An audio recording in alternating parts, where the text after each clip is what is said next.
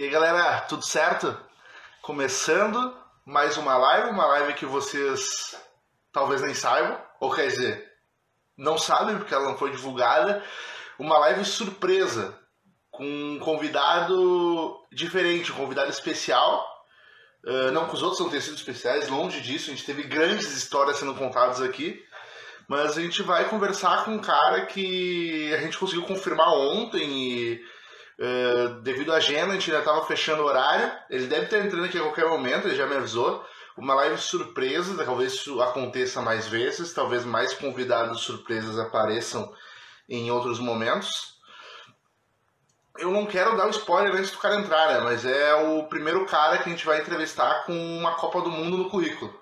Uma não, duas Copas do Mundo no currículo, um gol em Copa do Mundo e um cara que passou aqui pelo Grêmio, teve uma passagem com um bom time, o Grêmio teve. Grande Gilberto, lateral da, do Grêmio, lateral de Copa do Mundo, como é que está? Fala Guilherme, tudo bem? Tranquilo, graças a Deus. Boa noite, boa noite a todos aí, né? Pô, primeiro eu queria te agradecer por ter topado esse convite de vir bater esse papo com o torcedor aqui do Sul que admira muito tua passagem por aqui. Ah, prazer é todo meu, né? A gente está vivendo essa, essa situação toda de, de Covid-19, essa pandemia, né? Uma coisa que, sinceramente, não esperava de estar tá vivendo, mas é, infelizmente a gente está vivendo e surgem né, essas, essas essas novas possibilidades de, de poder a gente estar tá conversando, estar tá falando e acho que é eu, eu na realidade eu não curto muito, mas é, eu acho que quando se fala de Grêmio, acho que é importante sempre poder relembrar alguns momentos e poder estar, tá, estar perto do torcedor também, que eu acho que é importante para todos nós que, vestimos a camisa do tricolor. Bom, muito obrigado por ter, por ter topado. Uh, por mais que não goste muito, eu me sinto mais especial de, ter te convencido a vir participar desse projeto. Não, que isso, sem dúvida nenhuma, acho que é como eu te falei, né? Acho que a, a, as, as pessoas próximas, a ligação que a gente tem, e, enfim, acho que isso tudo também contribui, né? Acho que o Gui me ligou, me falou comigo, e acho que é importante, quando se fala de como eu falei anteriormente, fala de Grêmio, acho que é importante a gente poder falar um pouquinho. Ah, não, agradecer até o Gotardi, o Gui Gotardi, por ter ajudado. E já chega aqui, ó, já tem gente falando, o Vicente aqui falando, ó, Caio Henrique foi embora, a vaga do lateral esquerda tá ali para tu voltar. não mais, não mais, Guilherme. Eu, eu falo que é, é, eu não consigo mais, né? Eu vejo, eu assisto hoje muito futebol, é, gosto, Acho que jogos importantes é, é, é legal assistir. É, eu sempre falo que tem, tem partidas, ainda mais de campeonato regional, então, é, que eu falo assim, ainda bem que eu parei de jogar, né? Porque tem cada jogo que realmente, obviamente, a gente quando é profissional, a gente tem que fazer, não tem jeito. Mas é, é, eu acho que eu passei, assim, 20 anos aí como profissional, praticamente, me dediquei a todos os clubes que, que vesti camisa mas hoje é difícil, viu? Hoje, ainda mais que lateral está correndo demais, tem que estar tá correndo atrás de, de pontas chato, é complicado demais para mim, não tá não. Uh, antes da gente entrar no Grêmio, como é que está sendo para ti essa tua rotina agora, teu, tanto profissional quanto pessoal, nesse momento de pandemia? O pessoal tá no nível hard, né, nível máximo, porque minha filha tem ficado em casa, a minha esposa está grávida da minha segunda filha, é, desse meu casamento. Né? Assim, já tem quatro filhas, na realidade, duas do primeiro casamento e mais duas do segundo. E a gente está nessa, já está na 38 semana, a gente está esperando e tal, e vamos ver. Acho que semana que vem vai nascer, né, minha segunda filha, Luma. E profissional, eu tenho estudado, né, eu tenho feito curso, estava fazendo curso, na realidade, da CBF, de gestão, e começou em agosto, meados de agosto do ano passado, ia terminar em maio desse ano, mas por essa condição da Covid-19 eh, nós tivemos que parar. São oito módulos, nós paramos no, no sexto módulo, o sétimo módulo foi feito via, via online e teria o oitavo que seria encerramento. Né? Então, é, a gente está aguardando aí ver o que, que vai definir, mas na realidade eu estou fazendo curso, né, Guilherme, de gestão, até porque a CBF não tinha um outro curso, não tinha um curso de, de coordenação técnica, que era mais específico, que seria o ideal, porque é, eu gostaria de trabalhar como diretor de futebol, a, fazendo a ligação ali da, da, da, direção com a comissão técnica, né, fazer esse elo. Não quero ser treinador de maneira alguma. Tem amigos meus que são corajosos, mas eu não sou tão corajoso assim. É, enfrentar tudo isso novamente, você ficar ali na beira do gramado, você ganha, você é o melhor treinador do mundo, você perde, você é burro, é o pior treinador do mundo. E eu passei muito isso na minha fase como atleta, né? Porque você joga bem, você é o melhor do mundo, é seleção, e quando não joga bem tem que vender por R$1,99, né? Então é complicado demais. Mas, uh, mas é isso, assim, profissionalmente eu estou fazendo curso de gestão, esperando uma oportunidade aparecer. Tu falou de treinador, eu, eu, fiz uma live com o Pitbull na quarta-feira, o Pitbull, e eu perguntei para ele se ele tinha vontade de ser treinador, ele me disse, cara, eu, quando era reserva, era chato. Imagina uns 30 de mim me incomodando no banco. É uma figura, né? Pitbull é uma figura. É, mas é isso, assim, eu não tenho, eu, sinceramente, eu não tenho muita paciência para estar tá ali. Eu acho que é, seria muito difícil, porque eu já vivi futebol, já vi muita coisa acontecer, já vi muito cara que você sabe que o cara é craque, que o cara vai ali decidir para você e tal.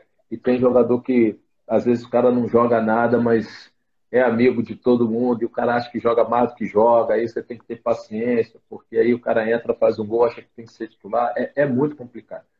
Mas ser treinador, você tem que ter ali aquela, aquela paciência num nível altíssimo, e eu não sei se eu teria essa paciência para ser treinador. Acho que como diretor, é, eu acho que é mais fácil você trabalhar, porque você identifica ali o atleta que talvez esteja, é, de repente, é, aquela ovelha negra ali do grupo e você consegue de repente identificar, você consegue às vezes trazer um jogador que está às vezes se achando fora do grupo, você consegue trazer, identificar, trazer o cara, consegue falar para a direção que às vezes não é o momento de você invadir o vestiário e dar esporro, às vezes é o momento de você ir lá elogiar, que muitas das vezes a equipe joga super bem, domina o adversário e perde o jogo por conta de um chute que o adversário dá, acerta na gaveta, o goleiro não consegue pegar, e aí o cara entra no vestiário chutando balde, acusando todo mundo de corpo mole, quando na realidade foi só um chute do adversário que acertou o ângulo e ficou sem chance para o goleiro, por exemplo.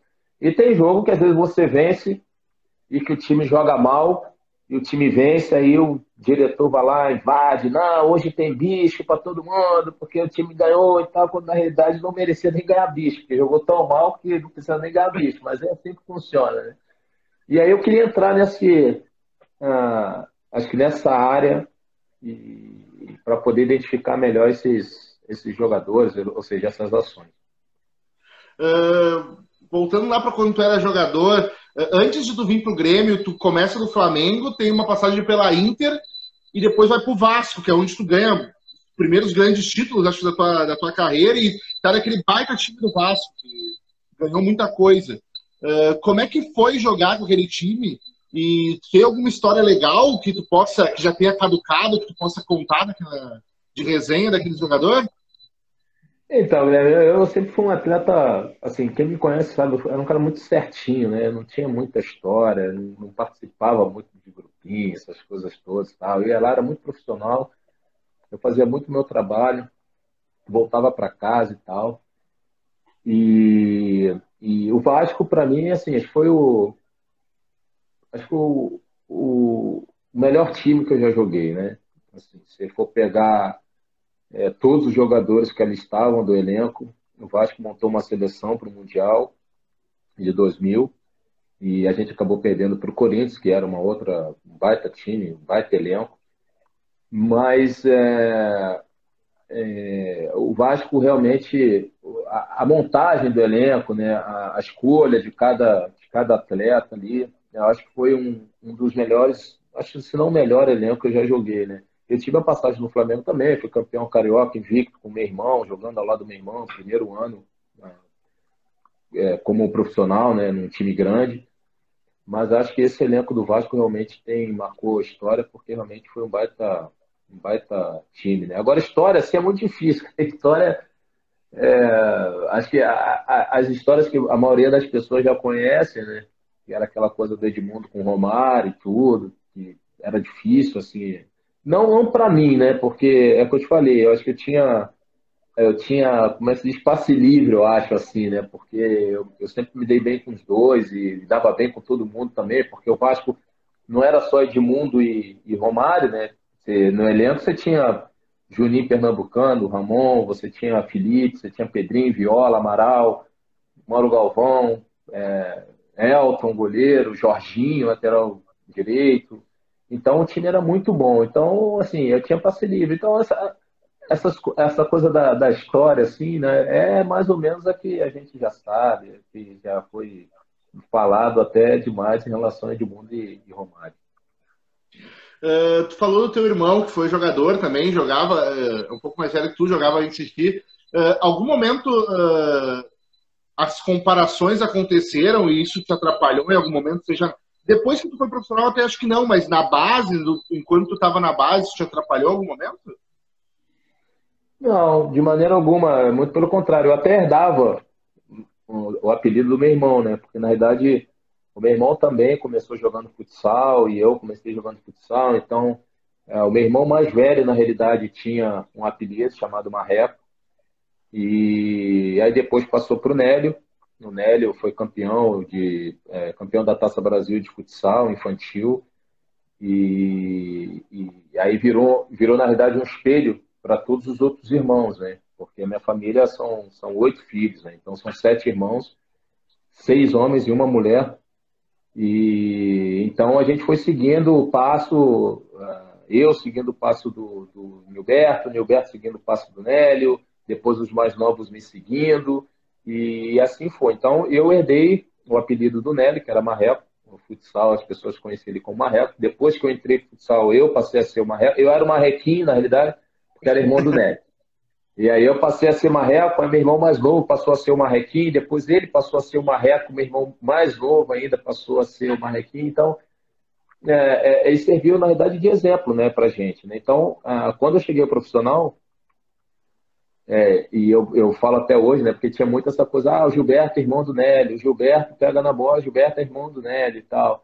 E aí as pessoas perguntam isso, né? Pô, mas isso te atrapalha? Eu falei, cara, jamais, porque eu nunca vou deixar de ser irmão do Nélio. Então, isso para mim era uma coisa que é porque às vezes as pessoas acham que tem alguma rivalidade, né, e tal. E isso para mim não, não, me, não me incomodava.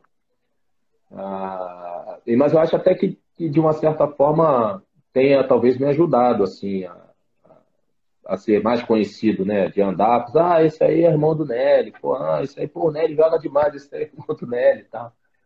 Mas aí depois, com o tempo, as pessoas acho que perceberam que não era só o irmão do Nelly que estava ali, né? Que obviamente tinha ali um jogador também de talento e que, enfim, e que conseguiu chegar talvez por, por mérito. Depois do Vasco, tu vem pro Grêmio, joga com aquele aquela time de 2002 ali que a recente tinha sido campeão da Copa do Brasil em 2001 e era um time que manteve boa parte da estrutura, tinha grandes jogadores naquele time. Uh, o que, tu acha que faltou para aquele time conquistar um título? Ah, difícil assim responder, né, Guilherme? A gente tinha um time bom, né? A gente tinha um grupo bom de jogadores em 2002. É... Eu lembro que a gente tinha um, um, grupo, como você disse, tinha sido campeão da Copa do Brasil 2001, né? Então, Zinho, Anderson Lima, Claudio Miro, Galvão, Roger, é, Darley, é, Mário, Rodrigo Mendes. Tinha um time bem, bem formado, né? Tinga. Tinha um time muito bom. E a gente começou ali o ano ali com a prioridade para a Libertadores que é, é, né, era aquela coisa, ah, os clubes, acho que talvez hoje, com a chegada de Jesus ao Flamengo, isso mudou muito, né? Mas tinha muito essa coisa de priorizar uma competição e o Grêmio priorizou a Libertadores. Então eu lembro que o campeonato, o campeonato gaúcho, a gente foi muito mal, o campeonato gaúcho, assim, muito mal que eu digo porque eh, se esperava sempre que, né, se espera sempre que o Grêmio chegue à final do gaúcho, né? E, e a gente foi eliminado acho para o Caxias, se não me engano, por ter dado uma, uma por ter dado uma, uma prioridade para a Libertadores. E depois a gente acabou sendo eliminado na Libertadores. Assim, eu não sei, cara, porque a gente tinha um time muito bom. Então, eu não sei se de repente foi um foco maior uh, ah, para a competição, porque a gente estava muito bem. assim. Eu lembro que a gente foi eliminado até para o Olímpia, no Olímpico, na cobrança de pênalti. E o árbitro mandou voltar porque o, Eduardo Martini fez uma baita de uma defesa e aí o árbitro mandou voltar e tal. Não sei, assim, cara, é bem, é bem complicado dizer onde a gente errou, né? Porque a preparação foi toda bem feita. É, o Tite já estava voando naquela época, né? O Tite estava como treinador já sendo falado demais. A gente tinha um grupo bom.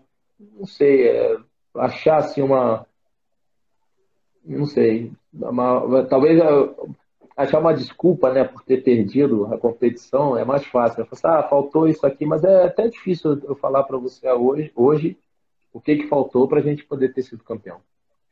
O Luiz Mar... a gente entrevistou, eu já entrevistei três caras que jogaram naquele time de 2002. O Luiz Mário, o Anderson Lima e o Pitbull. Os três falam isso que tu falou do, da questão desse pênalti que o Martini manda o goleiro manda o juiz manda voltar. O Luiz Mário, inclusive, disse que aquele, aquele jogo foi garfado do Grêmio, que a, Libertadores, que a Comebol queria o título pro Olímpia. Tu acha que realmente uh, teve uma maldade, alguma coisa desse gênero? É, pode até ser, né? A gente sabe que na época o presidente lá da, da Comebol era Paraguai, se não me engano, né? E de repente. É, exatamente. De repente, pode ter sido também, né? Depois que a gente descobriu tanta coisa na FIFA ali, com, com a Comebol, pode até ser. É, mas acho que mesmo assim o nosso time, o nosso time tinha condições até de vencer o jogo no tempo normal e tal. É lógico que é um jogo de, de quarta de final, você tem sempre um nervosismo maior. Mas eu também não posso, também não posso acusar e dizer que talvez tenha sido isso, né? Um fator decisivo para a gente ter sido eliminado. Mas que, obviamente, depois das histórias que a gente ficou sabendo em relação a Comebol, FIFA, e toda essa coisa de, de, de, corrupção, acho que isso pelo menos ameniza, assim, podemos dizer que ameniza um pouco a nossa eliminação. Né? Em 2003, tu vai para a Copa das Confederações.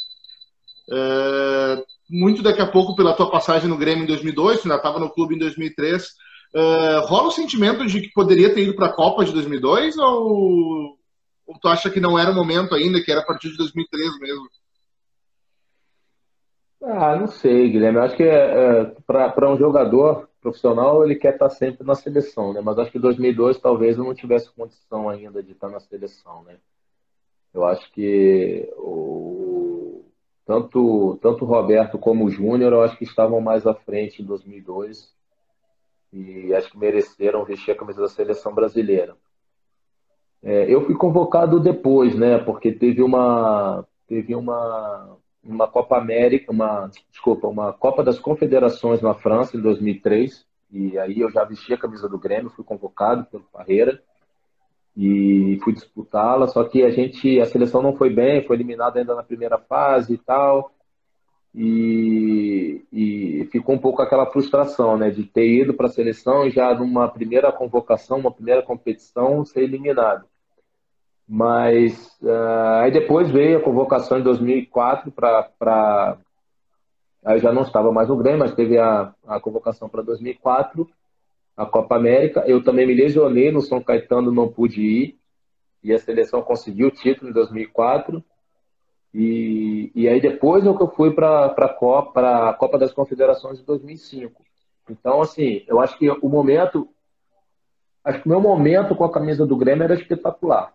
É, eu jogando de ala ali, eu estava super bem fisicamente, tecnicamente, eu estava voando. É, eu acho que era notória assim, a relação que eu tinha com a torcida do Grêmio na época. É,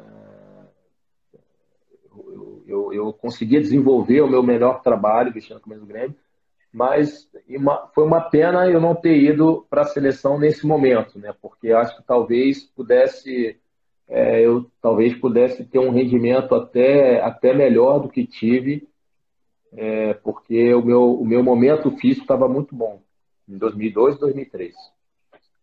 Uh, e como é que foi uh, ser treinado pelo Tite? Tu já achava naquela época que ele poderia ser um treinador de seleção?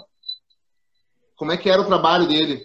Eu acho, eu acho que sim, cara, porque é, é o que eu te falo, né? Eu sempre fui muito profissional, então nunca, nunca, nunca dei problema assim para treinador nenhum, né? Sempre deixava o treinador à vontade, a decisão era dele. Se eu tivesse que ficar no banco, eu ficava, não reclamava. Uh, só ia. Eu tinha uma, uma questão que era o seguinte: o treinador me botava no banco, eu ia lá perguntar o porquê que eu estava no banco, né? Até para poder melhorar.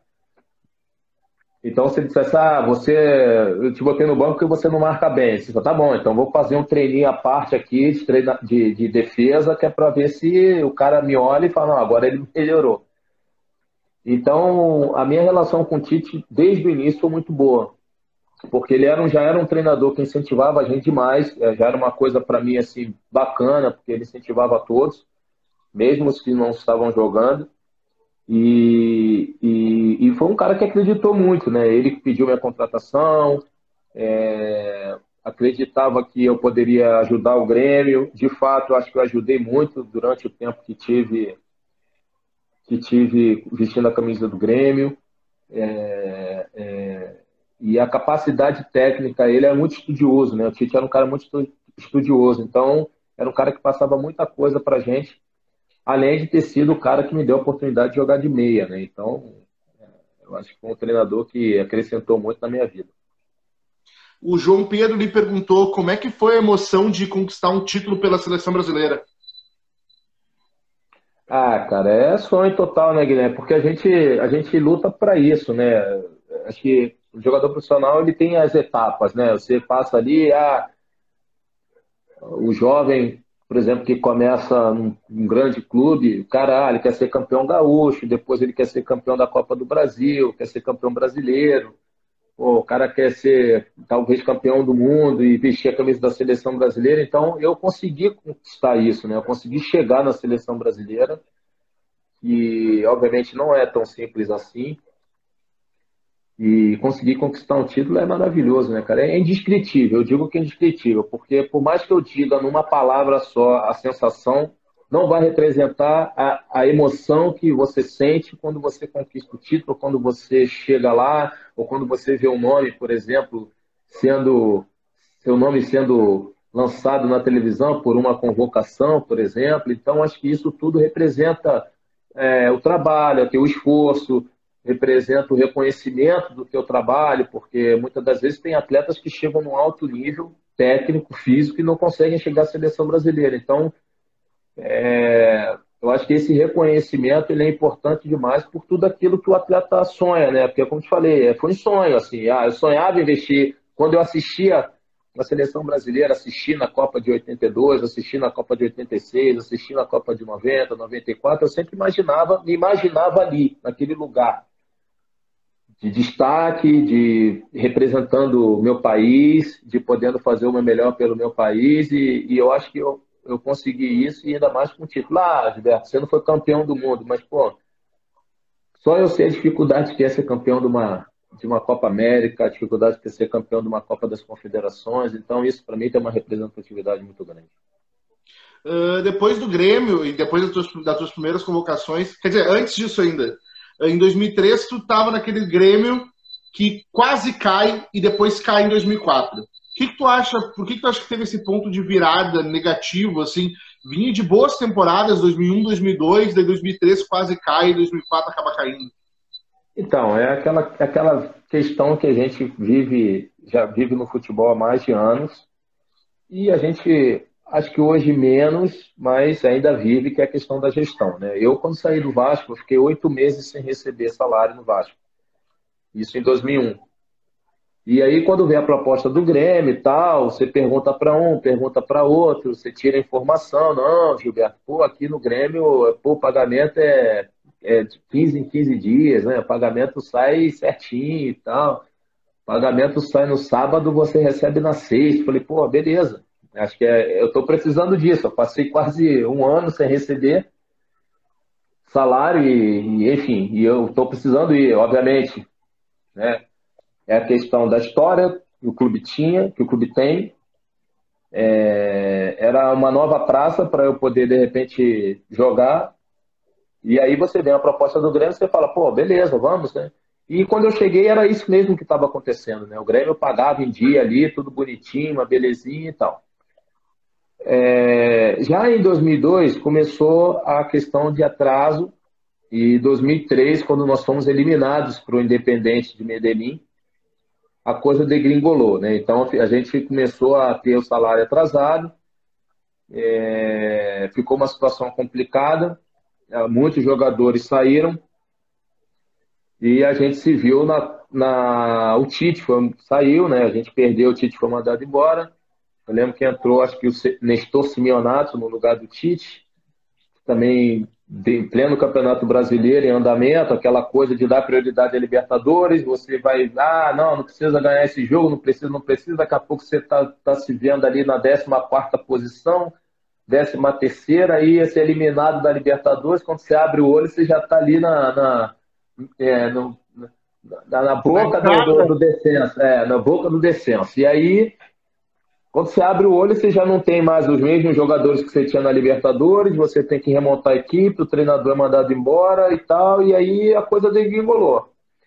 A gente ficou, fiquei seis meses sem receber um salário no Grêmio, né, a, obviamente o direito de imagem, e, e aí a gente perdeu alguns jogadores importantes, Rodrigo Fábio saiu, acho que o Mendes saiu também, Uh, aí ficou complicado. Oi? O Mário também sai logo depois nesse. É, eu acho que o Luiz, é, o Luiz saiu, entrou o Christian, veio, veio, veio, o Pitbull subiu, aí foi aquela mescla de jogadores da base, um Leanderson, com Leanderson, Bruno, Pitbull, César, Marcelinho entrou depois, é, e aí o Nestor saiu, entrou o Adilson.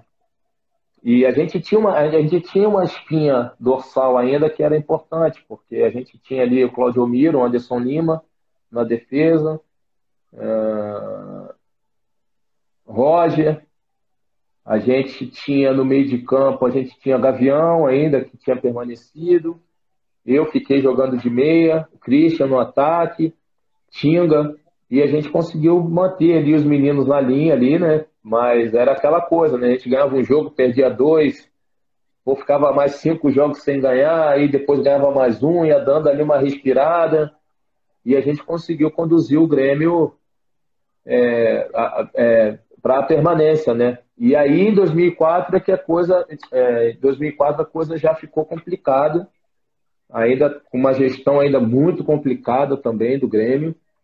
E aí não teve outra, outra, outro jeito, né? Aí aquela história lá do, infelizmente, com o doutor Obino, né? Que assim que assumiu, foi lá no vestiário, falou aquela coisa toda, no buraco do amor, aquela coisa toda, ficou uma, uma questão bem complicada para gente. E foi uma, uma, uma, uma declaração assim para o presidente um pouco vexatória, mas era o que estava tendo naquele momento. E aí a coisa ficou ruim. Eu acho que aí o Grêmio acordou para a vida, né? Quando o Grêmio caiu para a segunda divisão, acho que o Grêmio viu que tinha que melhorar, tinha, tinha que fazer mudanças e acho que fez uh, as mudanças necessárias para que pudesse voltar e voltar a ser o gigante que hoje é, né? Então, hoje a estrutura que o Grêmio tem em, em todos os setores do clube, você vê que há ali, há ali uma, uma, uma reestruturação profissional que faz com que o Grêmio hoje seja aí um dos maiores clubes do, do, do país. Uh, desculpa, eu não me recordo. Que história é essa que tu conta ali, que tu falou do que teve antes do Grêmio cair, que o presidente entrou no vestiário? É, não, então, na, na, porque teve a mudança, né? Que saiu o Guerreiro e entrou o Obino como presidente, né? E aí foi justamente essa condição que ele entrou no vestiário na apresentação, né, de 2003, ele dizia que ali o vestiário era o buraco do amor, né, porque querendo fazer a relação da relação dos atletas com o clube. E aí esse buraco do amor ficou uma coisa esquisita, né? Porque a relação que fizeram, obviamente, foi uma outra, né? Em relação a outro buraco do amor. E aí ficou uma coisa esquisita demais. Aí o ano já começou assim, né, Guilherme? O ano já começou aquela, aquela, aquele monte de pancada vindo de tudo que é lado e a gente tendo que sustentar ali. Ah, o Grêmio é o buraco, agora o vestiário do Grêmio é o buraco do amor, aquela coisa toda e tal. E a gente tendo que sustentar. Então, ficou uma situação bem, bem delicada. E aí, em 2013, a gente passou um aperto que, assim, eu não tinha vivido até então é, em nenhum clube, essa coisa de, estar tá próximo ao descenso. E era uma coisa que eu tinha muito medo, sempre tive muito medo na minha carreira, que era estar tá taxado, estar tá num clube em que você, como profissional, tivesse levado, junto com um grupo, obviamente, jogadores, tivesse levado esse clube para a segunda divisão, né? Então, você, óbvio que você fica marcado na história do clube, era uma coisa que eu tinha muito medo na minha carreira. E graças a Deus eu consegui passar assim ileso e graças a Deus a gente conseguiu permanecer com o Grêmio na primeira divisão. É, uma coisa legal que tu falou, uh, não é nenhuma pergunta, mas sim eu até tinha li sobre isso, o que tu fala da questão dos salários. Né? Muitas vezes as pessoas acham que jogador de futebol ganha milhões, então não tem problema se atrasar salário. Mas não, a conta chega todo mês, né? Todo mês os boletos chegam em casa para pagar, né? É, é é, acho que já tem algumas pesquisas, né? Acho que 77%, se eu não me engano, os 87% dos jogadores ganham salário mínimo, né? Não é. É óbvio que você tem um percentual de jogadores que ganham salário alto, que podem ficar de repente um, dois, três meses sem receber. É, mas a maioria vive realmente de um salário baixo e, e óbvio que faz, é, faz falta. E, e, e, e, além do mais, independente disso, Guilherme, se o cara ganha 300 mil, se ele vive dos 300 mil, não importa, o cara precisa dos 300 mil para pagar a conta de luz, se o cara tem uma mansão, ele precisa dos 300 mil para pagar a conta de gás, não, não, importa, é essa relação que muitas das vezes as pessoas fazem, ah, mas o cara ganha 500 mil, não pode estar pobre. Se o cara gasta os 500 mil, vai fazer o quê, né? Aí, aí é a questão da administração que o cara tem com dinheiro. Mas ele tem que receber, porque o que foi falado em contrato, né, o que foi assinado pelas duas partes, é que o cara trabalharia 30 dias e receberia os 300, 500, os 10, os mil reais, não importa. E iria receber. Quando ele não recebe, é óbvio que ele também tem que prestar conta para todas essas para todas essas outras empresas. Então, é, é esse o problema maior, né? Porque todo mundo acha que o cara não pode, que o cara pode se sustentar, ficar dois, três meses, salário, mas a questão não é essa. A questão é da, do prometer e cumprir. E esse acho que é o grande, né? Que o futebol já vem de anos com essa, com essa questão de gestão, que o cara promete e não cumpre, promete e não cumpre. E aí ah, deixa para o outro que vai entrar e tal. Só que hoje, obviamente, você tem uma mudança radical nessas questões, de legislação principalmente, e isso faz com que alguns clubes tenham entrado num ritmo diferente, num ritmo melhor, e são normalmente são os clubes que conseguem chegar, é, que conseguem trabalhar melhor essa, essa, essa gestão, e são os clubes que conseguem chegar ah, nas melhores colocações, podemos dizer assim, nas competições. Depois do Grêmio, tu vai para o São Caetano, onde é um time que é um time de interior, estava se estruturando, tinha feito boas Libertadores, já fez Libertadores de 2002, ele inclusive chega na final contra o Olímpia, e lá tu faz parte daquele time que ganha o Campeonato Paulista de, de 2004.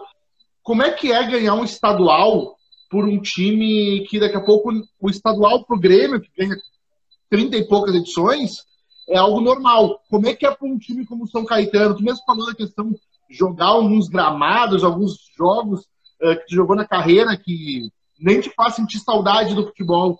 Como é que foi uh, jogar no São Caetano e qual a diferença de ganhar um título estadual para um time do interior?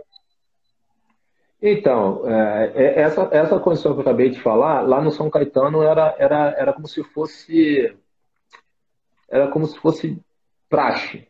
O que o cara prometia, ele cumpria. Então não tinha, não tinha disse-me disso, era muito direto, né? O Nairo, presidente, Batata, falecido Batata, né, que era o vice de futebol, era, era, muito, era muito direto. Então, eu lembro que é, quando eu fui renovar, quando eu fui renovar, não, quando eu fui, quando eu recebi a proposta do São Caetano, eu lembro que para a virada do ano, no Grêmio, o Adilson tinha me mandado uma mensagem e tal, falando, porra, Giba, vamos acertar, vamos ficar aqui. Eu falei, Adilson, eu não posso, cara, eu já estou no Grêmio há seis meses sem receber.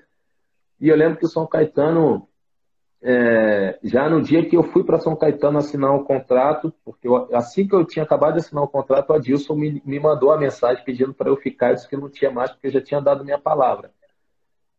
E, e, eu lembro que já na primeira, eh, no primeiro dia eles me deram a luva que foi acordada. O São Caetano já tinha me, me, me dado um cheque com, com o valor que tinha sido acordado de luva. Então, uh, Guilherme, lá a, a, a sensação era essa, de que era, era, era um clube pequeno, mas com gestão, né? É, porque é a palavra, né, gestão, mas o compromisso de time grande. Então lá eu joguei com ele, eu joguei com o Fabrício Carvalho, eu joguei com o Mineiro, joguei com o Marcelo Matos, né, falecido Serginho, Silvio Luiz. É... O Anderson então, também. É... Oi? O Anderson Lima também Oi? sai daqui e vai jogar lá com o né? Anderson Lima, Anderson Lima saiu, Anderson foi primeiro, o Anderson saiu primeiro e foi para o São Caetano.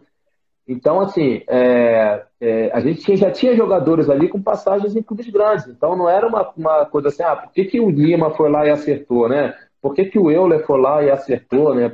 Alguma coisa tem que ter ali, né? Então, São Caetano tinha uma estrutura, é, eu posso dizer assim, básica, porque na realidade o estádio era da prefeitura, a gente treinava no estádio, tinha uma, uma a gente chamava que era uma estância, né? Era uma estância, era um, uma espécie de uma, uma fazenda que tinha, tinha o campo de treinamento, que quando não podia treinar no campo, que quando o, o prefeito dava louca no prefeito, que ele dizia que não podia pisar no gramado, a gente tinha que ir para a estância treinar. E, e, era um pouco mais distante né, do, do, do centro ali do, de São Caetano. É, é, mas aí era isso. Eu lembro que o seu Zé, que era o massagista, era, que era o roupeiro, era que fazia, às vezes, o um intervalo de um treinamento de manhã para tarde, era o seu Zé que fazia uma comidinha no fogãozinho dele, dentro do, praticamente dentro lá do estádio, lá ele fazia. Cada um recolhia 10 reais de cada jogador para poder comprar o mantimento para ele mesmo fazer, era ele que fazia.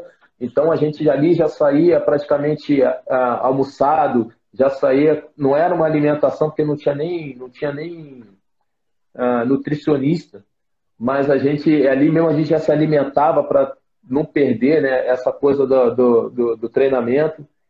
E, mas era uma coisa organizada. Serginho, por exemplo, era, um, era o, era o chefe lá da caixinha. Se você chegasse, tinha uma, um, uma, tinha uma cartilha que a gente tinha que seguir, todos seguiam.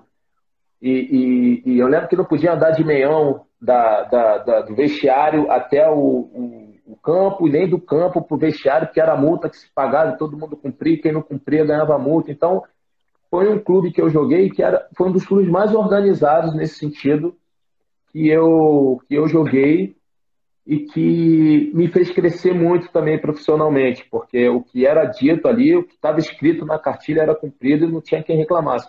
Eu lembro que Somália, eu lembro que Somália pagou muito mas pagou muita caixinha para nós e no final do ano a gente ainda pegava a caixinha do dinheiro e dividia para todo mundo igualmente.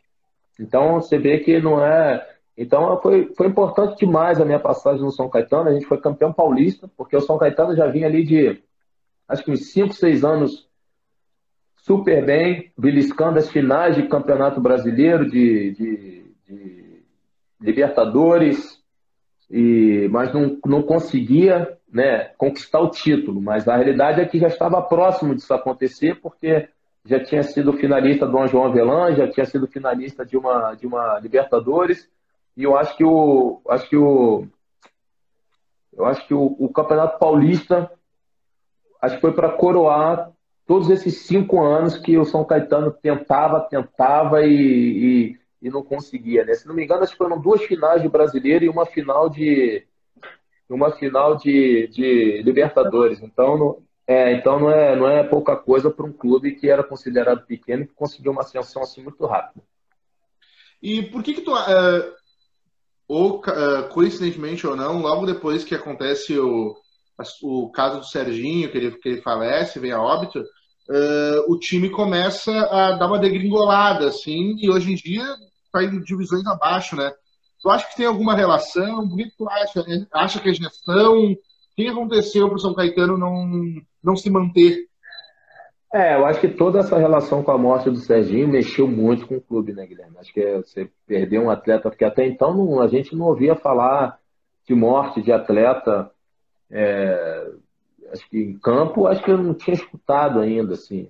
Aliás, até tinha, mas acho que o Wagner, foi o Wagner zagueiro, até teve, mas o Wagner foi, acho que ele não foi, foi jogando, ele tinha tomado, parece uma cabeçada, acho que ele deu uma cabeçada num treinamento, foi para casa e faleceu, acho que em casa, acho que foi isso. Mas não jogando, né? O Serginho foi o primeiro que foi chocante, porque ele foi ali no campo jogando, e a convulsão, aquela coisa toda, e eu acho que isso mexeu demais com o clube. E o clube, como eu te disse, ele não tinha estrutura de clube grande, né? Ele tinha uma estrutura, mas não era essa estrutura toda. Então, aí eu acho que teve essa. Acho que foi essa, esse baque e esse questionamento em relação ao São Caetano, que era um clube pequeno que tinha chegado, que já tinha incomodado gente para Dedel, de não ter, talvez, feito, talvez não ter feito um, um exame é, detalhado no Serginho, talvez não tenha tido uh, uma resposta.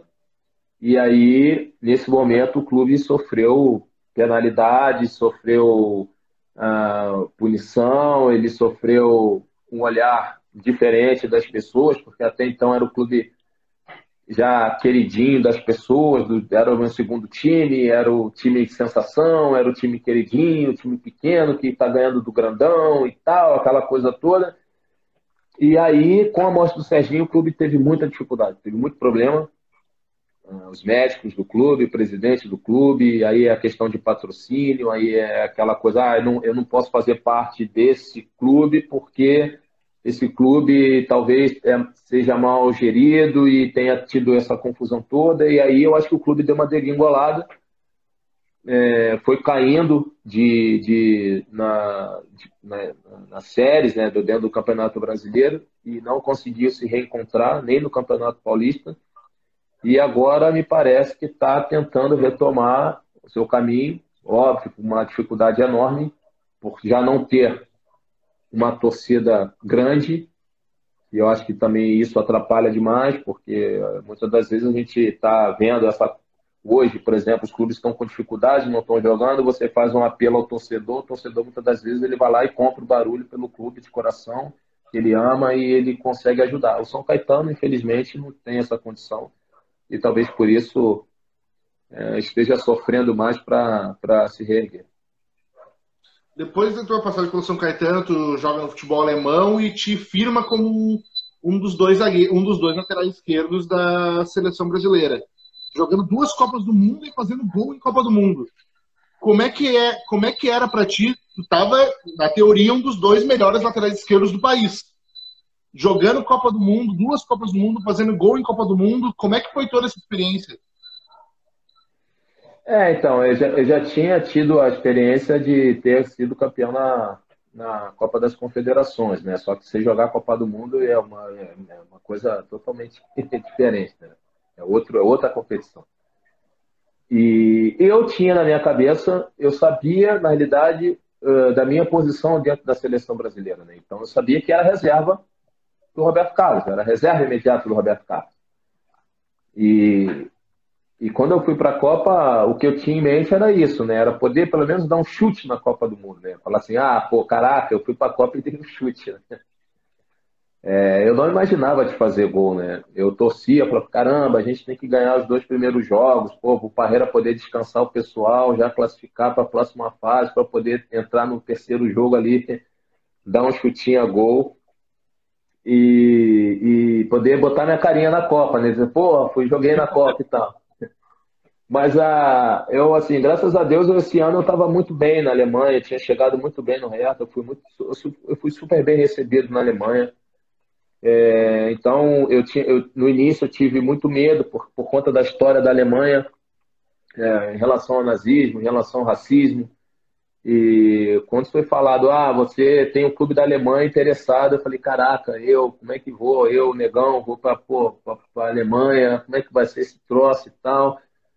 É, será que eu vou sofrer racismo? Mas acho muito pelo contrário, eu fui super bem recebido. Estava muito bem, estava jogando super bem na Alemanha. E aí o Parreira me deu essa chance de jogar a Copa do Mundo, porque eu lembro que tinha uma, uma disputa com o Gustavo Neri, e eu lembro que eu tinha feito um jogo pelo campeonato alemão e entraria de férias. E, e, e nesse dia era a convocação para a Copa do Mundo. Eu lembro que eu marquei o voo justamente no horário da convocação para que eu não ficasse, na realidade, ansioso na frente da televisão para olhar meu nome, se eu estava ou não estava. Então, quando teve a convocação, estava no voo, estava voando. E eu lembro que quando eu cheguei no Rio, que eu liguei o celular, Aí começou a chover aquele monte de, de mensagem tal, não sei o que, parabéns, pô, você foi convocado, sei que. Aí eu falei, porra, cara, fui convocado, mas eu nem tinha visto a convocação para não ficar ansioso. Então foi super bacana. E, e, jogar, assim, a Copa do Mundo era na Alemanha, né, Guilherme? Era, era, eu estava jogando o campeonato alemão. Eu, eu, eu, o jogo contra o Japão foi em Dortmund. É, fazendo gol. Então, cara, é o que eu te falei, é indescritível. Eu não, eu não posso, eu não vou jamais conseguir falar para você em uma palavra o que é você estar tá ali naquele momento representando a seleção brasileira, fazendo gol, disputando Copa do Mundo. É, é uma coisa emocionante, cara, porque eu vivi ali, eu lembro que eu fiz o gol, fechava o olho, veio toda a, a minha, a minha trajetória, desde o futsal, e, e, eu lembrava do Levir me falando ah, chuta no pé da trave, que no pé da trave o goleiro não chega. E, cara, foi assim, um misto de, de, de emoção, a vontade de chorar, vontade de rir, vontade de abraçar o Parreira, vontade de abraçar os companheiros, porra, vontade de, de, de, de comemorar sozinho, sabe? Uma coisa assim absurda. O João Pedro perguntou, ele disse que uma vez ouviu uma entrevista do Parreira, onde ele e o Zagallo falam que foi cogitada a hipótese de trocar os laterais para a sequência da, da Copa, depois da fase de grupo. E tu faz o gol no último jogo da fase de grupo. Chegou a passar pela tua cabeça que podia ser titular dali para frente? Não, cara, eu sabia que eu estava pronto, assim, né? Se ele dissesse assim, ah, você vai jogar o próximo jogo contra a Gana e eu disse assim, beleza, eu tô aqui para isso mesmo, né? Só que, é o que eu te falei, eu era reserva do Roberto Carlos e eu sabia que ia ser muito difícil para um Parreira, por isso que eu te falei que eu não quero ser treinador. O cara, o cara precisa ter peito para tirar o cara, né? E, e eu acho que era difícil Parreira tirar Cafu e Roberto Carlos, entendeu? É muito difícil. E, e eu acho que foi, assim, para mim foi, foi tranquilo receber a, essa notícia porque é, eu sabia que jamais iria jogar assim como titular, né? Seria muito difícil. Seria. O telefone caiu aqui. Não tem problema. É, mas eu sabia que ia ser difícil. Eu sabia que ia ser difícil jogar, né? Então a minha, a minha, a minha, na minha mente era isso, assim. Ah, eu tô pronto. Se ele me colocar aqui, eu vou dar conta do recado. Mas pensar em ser titular, jamais, assim. Mas é o que eu te falei, se ele me chamasse, assim, vamos embora. Eu tô aí para isso mesmo. E o que, que tu acha que, que faltou para aquela seleção com o Ronaldo, Ronaldinho, Kaká, todos os caras. O Ronaldinho ele tinha sido o melhor do mundo, o Kaká foi no ano depois. Uh, o que, que tu acha que faltou para a Copa do Mundo ficar com a gente? Cara, eu acho que assim, já falei em algumas, em algumas lives, né, em algumas entrevistas também. Acho que foi o foco mesmo na competição, Guilherme. Acho que a, a seleção tinha sido campeã em 2002 e talvez por isso tenha dado uma relaxada, podemos dizer assim, né? Alguns jogadores e tal, não todos, mas alguns. E eu acho que faltou o foco, uma preparação melhor. É, eu lembro que em Vegas lá eram um treinamento de 15 mil pessoas no, no, estádio lá para ver um treino, porque o cara lá que tinha comprado os direitos lá vendeu o ingresso para assistir treino da seleção.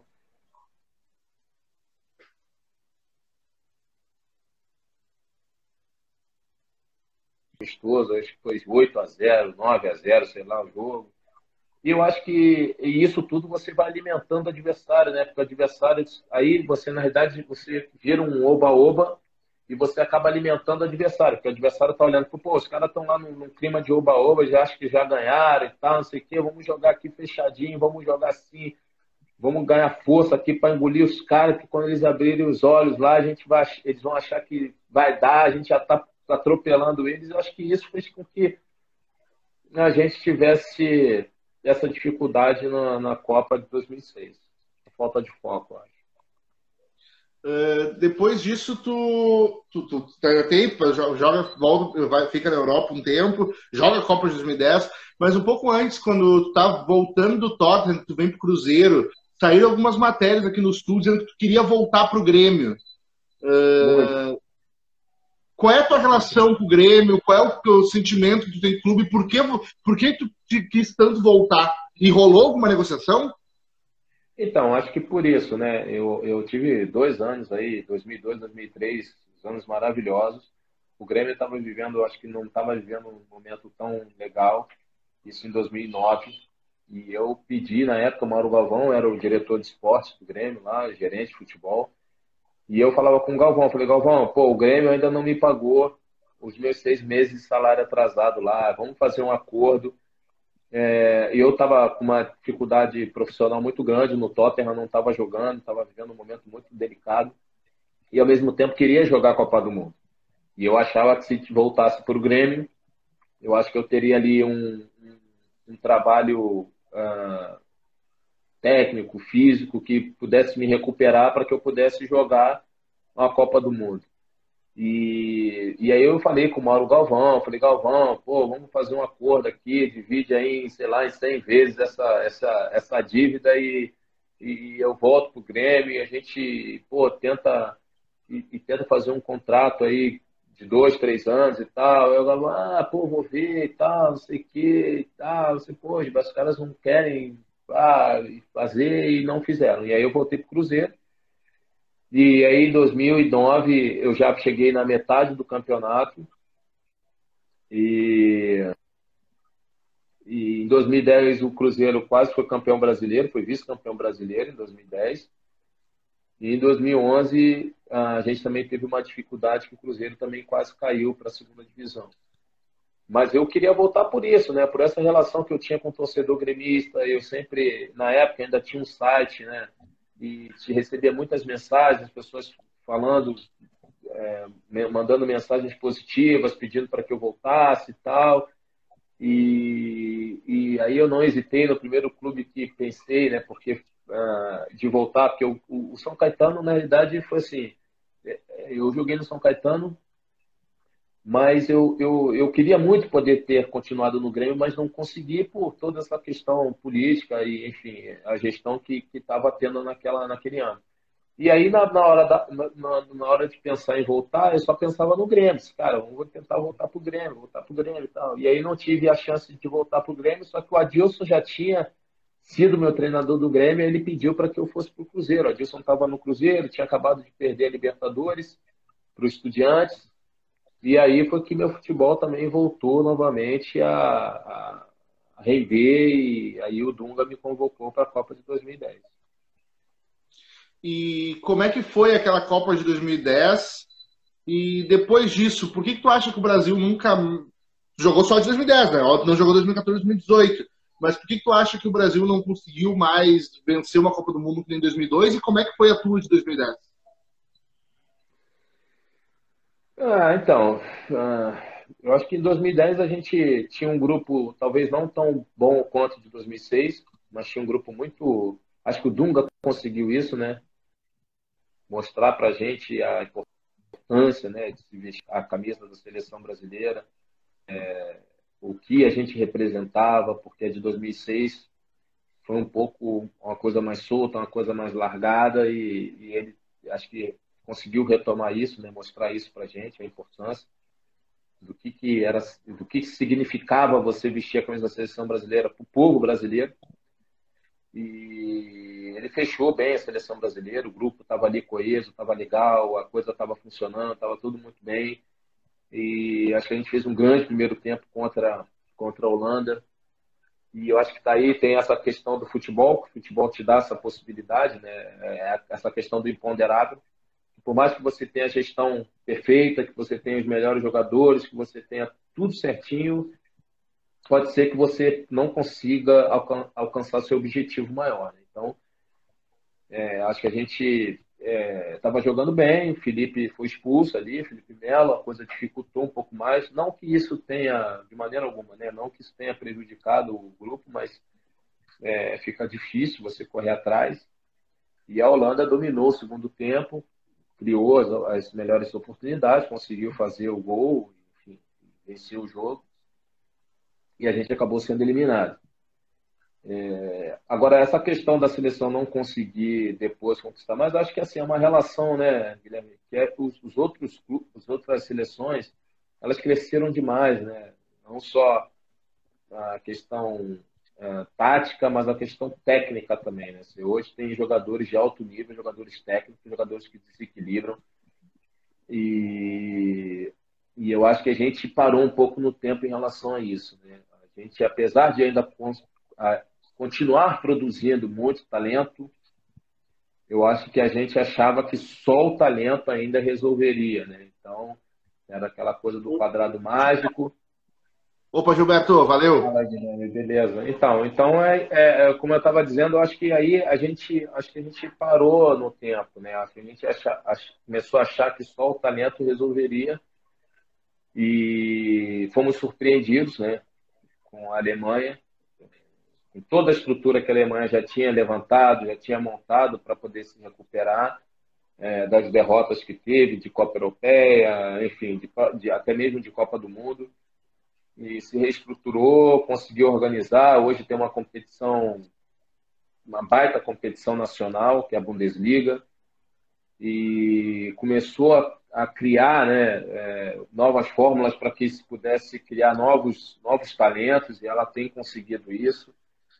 E enquanto a gente achava que só o talento ainda resolveria, né? Ou então aquela coisa da, da história ainda, ah, o cara que foi campeão várias vezes pode chegar lá e ele tem experiência para tal.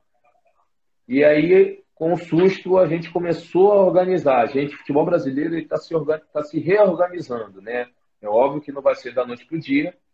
É, a gente ainda vai encontrar algumas dificuldades, é, mas eu acho que realidade é que o futebol brasileiro está se organizando, se reorganizando aos poucos e a coisa está começando a fluir melhor. Eu acho que já tem um entendimento melhor dos jogadores, já tem um entendimento melhor da, dos membros de comissão técnica, de arbitragem. Eu acho que a coisa está começando a funcionar melhor, mesmo a gente tendo os problemas que a gente tem, a gente teve com o VAR ano passado, é, e a gente teve também de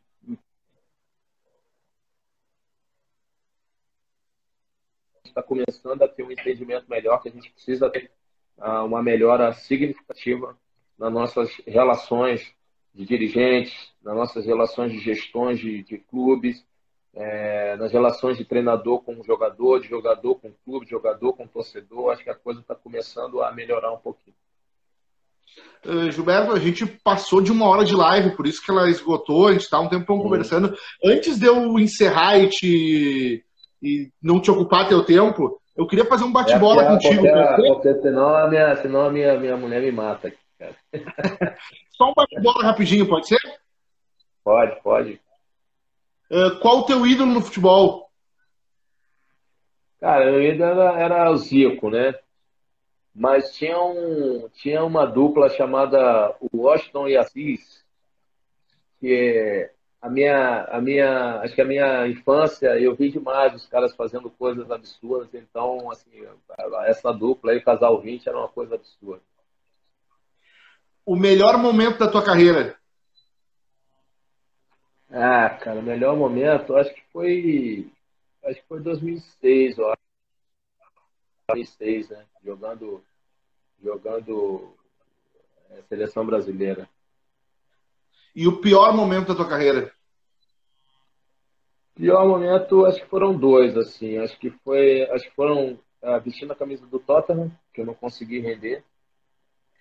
E o outro, acho que foi na na Inter de Milão também eu achava que poderia render, quando a primeira primeiro ano assim como é, profissional saindo do Brasil para jogar fora como profissional e a coisa também não funcionou. Acho que foram uns dois anos assim que foram muito complicados para mim. Uh, o gol mais importante da minha vida, com certeza, esse gol contra o Japão foi o gol que vai ficar marcado na minha cabeça o resto da vida. Um título que tu queria ter conquistado e não conseguiu?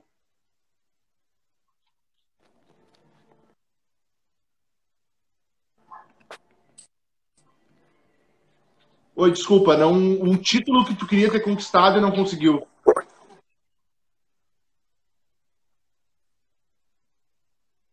Um título. Ah, cara.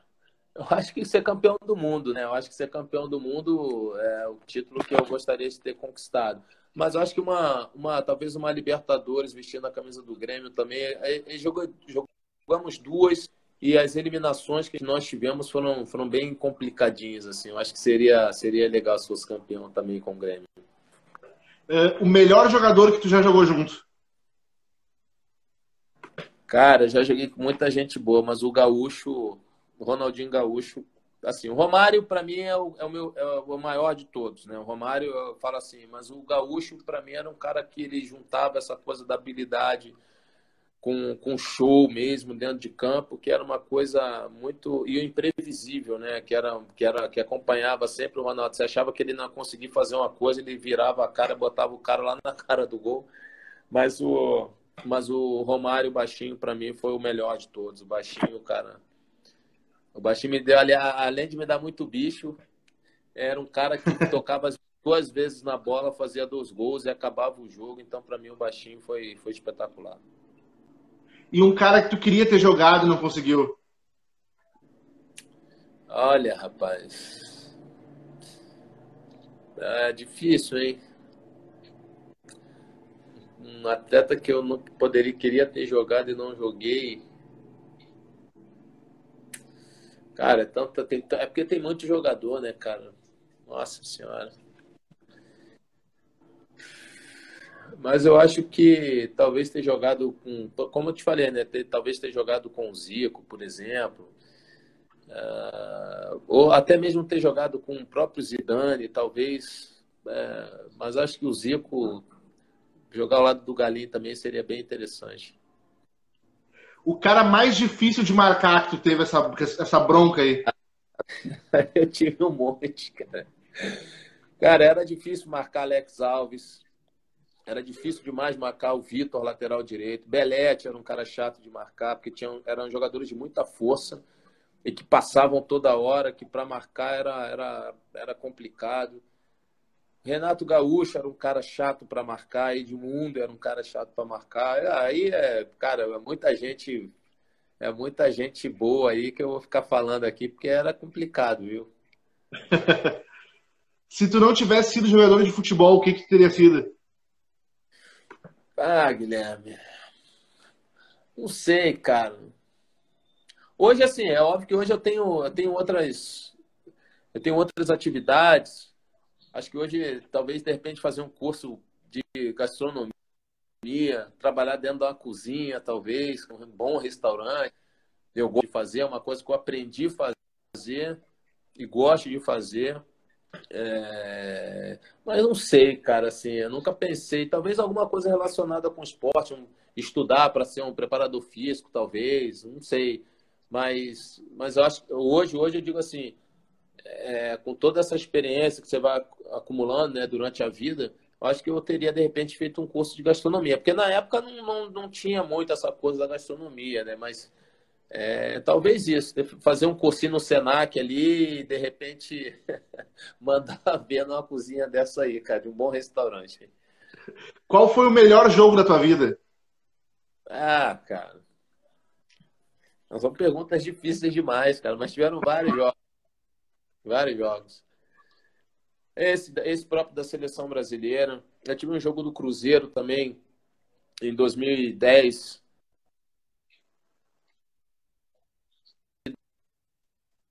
Lá, um jogo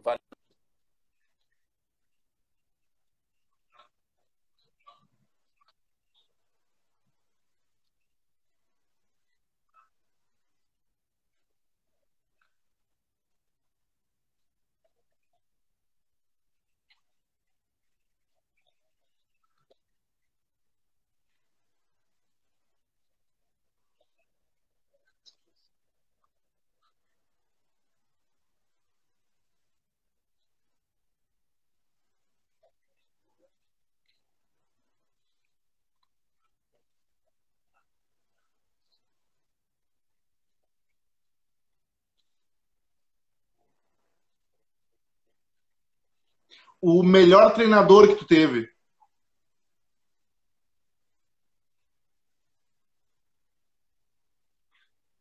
Ensinou coisa. Tite me deu a oportunidade de estar tá jogando como meia, mas o Levi foi o cara que mais me ensinou coisa. O Levi me ensinou muita coisa. E muita coisa do que eu fui como lateral eu devo ao Leverkusen. E o treinador que mais pegou no teu pé? Que mais pegou no meu pé, cara? acho que por incrível que pareça, acho que.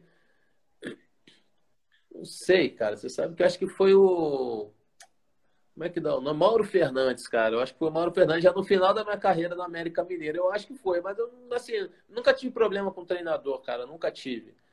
E olha que eu tive excelente, tive Joel Santana, Levi, Paulo Tuori, Tite, Adilson Batista. Cara, tive muita gente boa, mas Abel Braga foi meu treinador também, Antônio Lopes, delegado, mas nem o delegado pegou tanto no meu pé, eu acho assim. Eu acho que eu, eu acho que foi Mauro Fernandes, cara, eu acho. E qual o título mais importante da tua carreira? título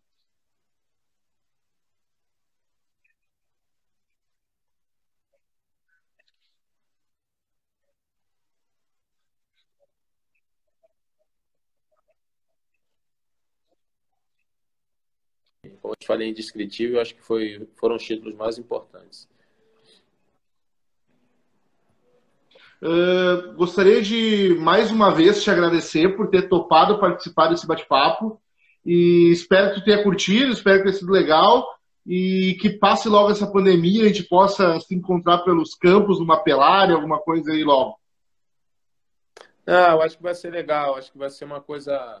A gente está aguardando ansiosos, ansiosos aí essa, essa recuperação, né? A saúde de todos, enfim, que consiga encontrar pelo menos a vacina, né, para a Covid-19. E com certeza passar em Porto Alegre para dar um abraço. Agradecer a oportunidade, Guilherme, como a gente falou lá no início, né? Acho que é, é, essa pandemia ela te dá essa condição de você conhecer outras pessoas. O Gui Gotardi entrou em contato comigo, acabei entrando em contato contigo e a gente está podendo fazer essa live. E eu acho que é importante porque é, a gente consegue contar um pouquinho da nossa história também para muita gente que às, vezes era, era muito pequeno é, às vezes não conheceu muito a história e às vezes quem já conheceu também poder reviver um pouquinho da, da minha história e contar um pouquinho do que foi do que eu passei como profissional. Obrigado aí pela oportunidade. Valeu, Gilberto. Valeu, amigo. Um abraço. Boa noite. Boa noite. Galera, gostaria de agradecer a todo mundo que participou dessa live surpresa. Uh, semana que vem a gente tem mais, tem mais duas lives aí programadas. Uh, espero que estejam gostando. Dicas, sugestões, só mandar que a gente vai fazer o possível para atender. Valeu!